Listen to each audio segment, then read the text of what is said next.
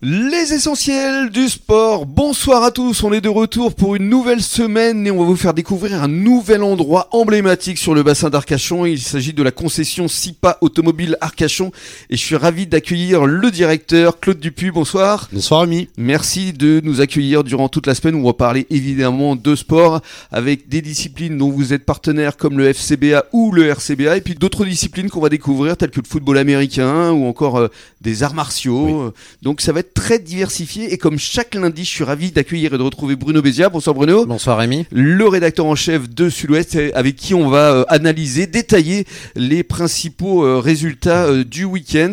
Alors on va démarrer comme à l'accoutumée par le rugby. C'était repos pour le RCBA justement et l'UAGM. En revanche, salle a cartonné. Oui, mais Salle, c'est vraiment une très très bonne dynamique. Hein. Ils avaient eu du mal au début de la saison, un peu de mal, comme Gujan. Mm. Et puis, bah, depuis un certain nombre de matchs, euh, ils ne cessent de gagner. Et là, ils ont une grosse victoire hein, euh, contre Oloron, qui est quand même une bonne équipe de cette poule.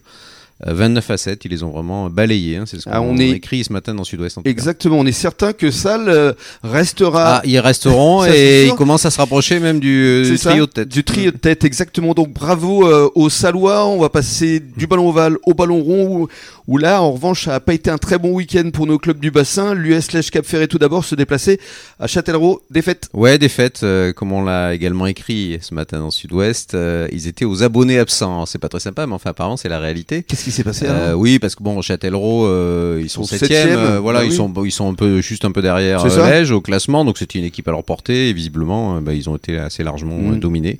Perdre 2-0, bah, ils ont l'occasion de se, de se, rattraper, hein. Ils étaient quand même sur une bonne série. Mmh, mmh. se rattraper pourquoi pas, le week-end prochain.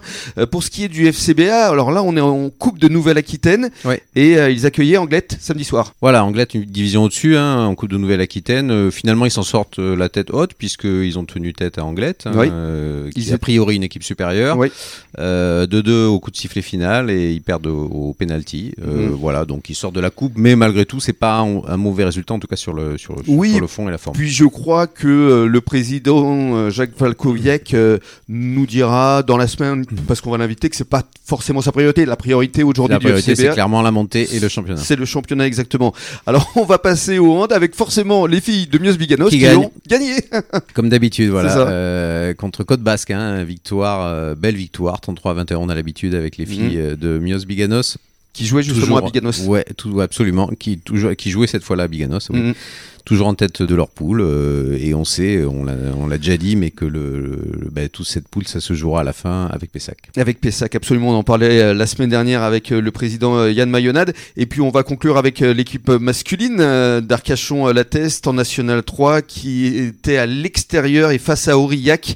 Match nul, 32-32 plutôt un résultat euh, satisfaisant. Oui, à l'extérieur, c'est plutôt bien. C'est plutôt bien.